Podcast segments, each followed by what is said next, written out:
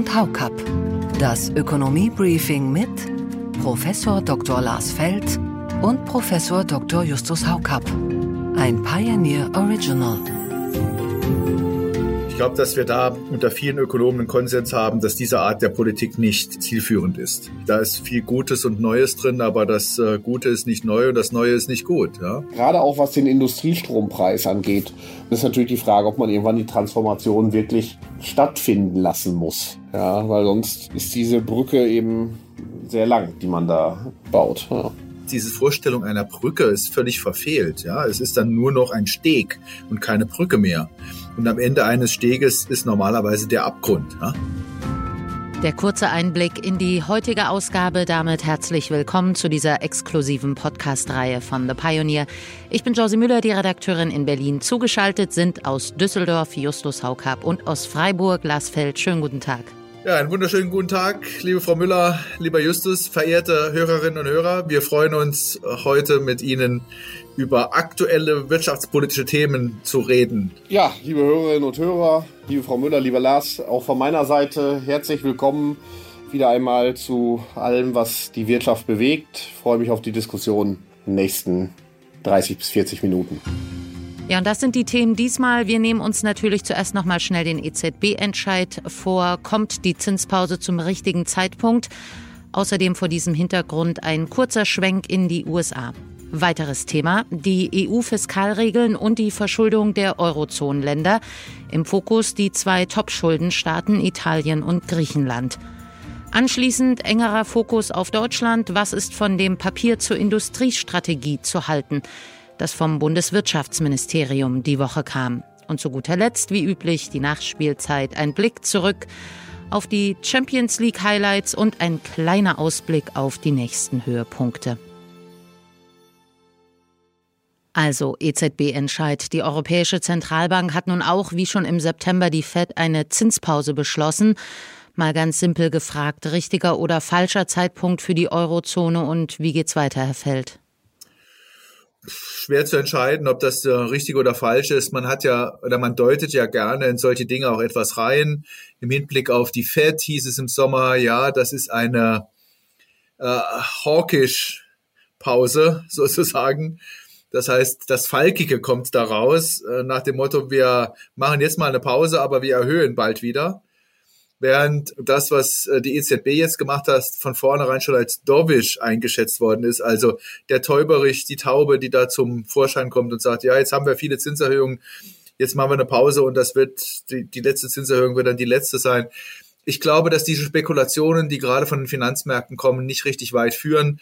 Wir werden sehen, wie äh, die Inflationsrate sich weiter verhält. Wir werden auch sehen, wie die äh, Konjunktur im Euroraum sich entwickelt. Und dementsprechend kann man noch nicht sagen, dass ein Ende der Zinserhöhungen da ist. Und äh, man sieht schon klar, dass die Inflation zurückgeht, wobei die EZB selber ja in ihrer letzten Prognose vorsichtig war, welche Inflationsentwicklung wir fürs kommende Jahr haben werden. Ähm, und ist insbesondere davon ausgegangen, dass noch eine 3 vom Komma ist. Also man erst 2025 wieder mit einer 2 vom Komma rechnen darf. Und dann ist man noch nicht darunter. Also mit anderen Worten, da wird schon mehr Hartnäckigkeit im Inflationsprozess unterstellt. Und letztlich ist es richtig von den Notenbankern, erst einmal abzuwarten, weil man noch nicht genau weiß, wie sich all die internationalen Konflikte dann auch wirtschaftlich niederschlagen. Ich hatte schon äh, bei der äh, letzten Zinserhöhung gedacht, dass möglicherweise eine Pause äh, eintreten könnte. Also umso weniger überrascht mich eigentlich, dass jetzt doch die Pause kommt. Und ähm, ich würde dann auch, genau wie du, Lars, jetzt nicht schon sagen, das ist jetzt eindeutig die Trendwende. Denn ich habe den Eindruck, die EZB wird doch erstmal beobachten, wie jetzt äh, die Inflation sich weiterentwickelt ähm, und erstmal eine Art Bestandsaufnahme weitermachen und würde nicht ausschließen, dass sie gegebenenfalls dann auch doch nochmal nachlegt, falls sich die Inflation jetzt ungünstig entwickelt. Hm. Ja, vor allen Dingen äh, die Fantasien, die es da manchmal gibt, schon bald mit Zinssenkungen rechnen zu können. Das ist meines Erachtens übertrieben. Also wenn der Prozess jetzt so weiterläuft, wie man das erwartet, kein schwerer exogener Schock dazwischen kommt, dann ähm, wird das Zinsniveau erst einmal so hoch bleiben, äh, so lange, bis wir in der Nähe von zwei Prozent sind. Hm.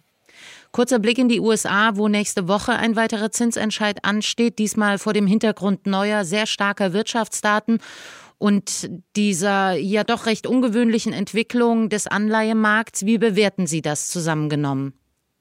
Naja, also Einerseits muss man sagen, dass viele in den USA auf ein Soft Landing hoffen, äh, auch dass die negativen Auswirkungen auf den Arbeitsmarkt nicht so gravierend sind diejenigen, die ganz einfach äh, unterstellen, man bräuchte für die Bekämpfung der Inflation auch einen gewissen Anstieg der Arbeitslosigkeit, die sehen das meines Erachtens durchaus zu mechanisch. Man muss allerdings auch sagen, dass die Inflationsentwicklung in den USA schon darauf hindeutet, dass sie noch nicht richtig im Griff ist. Bei den Zinserhöhungen oder bei der Zinsentwicklung muss man sagen, die wir feststellen in den USA, spielen internationale Kapitalflüsse eine wichtige Rolle. Vor allen Dingen die ähm, das Abziehen von Geldern aus Staatsanleihen, was aus dem asiatischen Raum herrührt, äh, lässt doch aufhorchen, weil da auch zwei unterschiedliche Motive dahinter stehen. Nämlich einmal die japanischen Gelder, die in US-Anleihen geparkt sind, werden zurückgezogen, weil es eben auch für japanische Anleger mit etwas höheren Zinsen eine Chance gibt, im Inland anzulegen und damit auch das Wechselkursrisiko zu vermeiden während die Gelder, die China abzieht, eher damit zu tun haben, dass äh, China den eigenen Bankenmarkt und äh, Immobilienmarkt stabilisieren muss und dort eine Reihe von Problemen auftreten. Das heißt, man stützt den Yuan auf eine gewisse Art und Weise. Und äh, das zeigt dann schon auch, dass die wirtschaftliche Situation international schwierig ist und andererseits, dass diese Trendwende auf den Anleihemärkten durch die äh, angestoßene Zinswende eben auch zu einer Umschichtung von Anlagen führen und das durchaus Auswirkungen hat auf die Märkte. Ja, soweit nur das Warm-up. Natürlich lohnt sich die komplette Ausgabe. In ganzer Länge bekommen Sie diese und all unsere anderen Podcast-Reihen, Newsletter, Videos und Beiträge als Teil unserer Pioneer-Familie. Alle Informationen dazu finden Sie auf thepioneer.de. Für alle, die neu an Bord kommen, gibt es auch ein besonderes Angebot. Wir würden uns auf jeden Fall freuen, Sie in aller Ausführlichkeit dabei zu haben. Feld und Haukapp. Das Ökonomie-Briefing mit Professor Dr. Lars Feld und Professor Dr. Justus Haukapp. Ein Pioneer Original.